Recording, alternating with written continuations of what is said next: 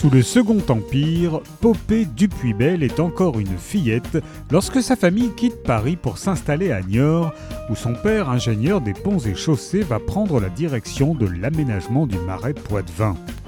Soumise à une éducation très stricte sous la férule de Marianne, sa gouvernante, la petite Parisienne se lie en cachette avec deux enfants maraîchins, Tino et Lily, grâce auxquels elle découvre le monde magique du marais, son labyrinthe aquatique, ses roselières, ces villages isolés que l'on relie en gabarre. Une fugue de Popée avec ses amis conduit au renvoi injuste de Marianne. Pour la jeune fautive, le châtiment n'est pas moins terrible, elle est envoyée en pension au couvent des Ursulines de Niort. Mais ignorante du secret que cache sa gouvernante, Popée aura à payer plus chèrement encore le prix de son inconduite.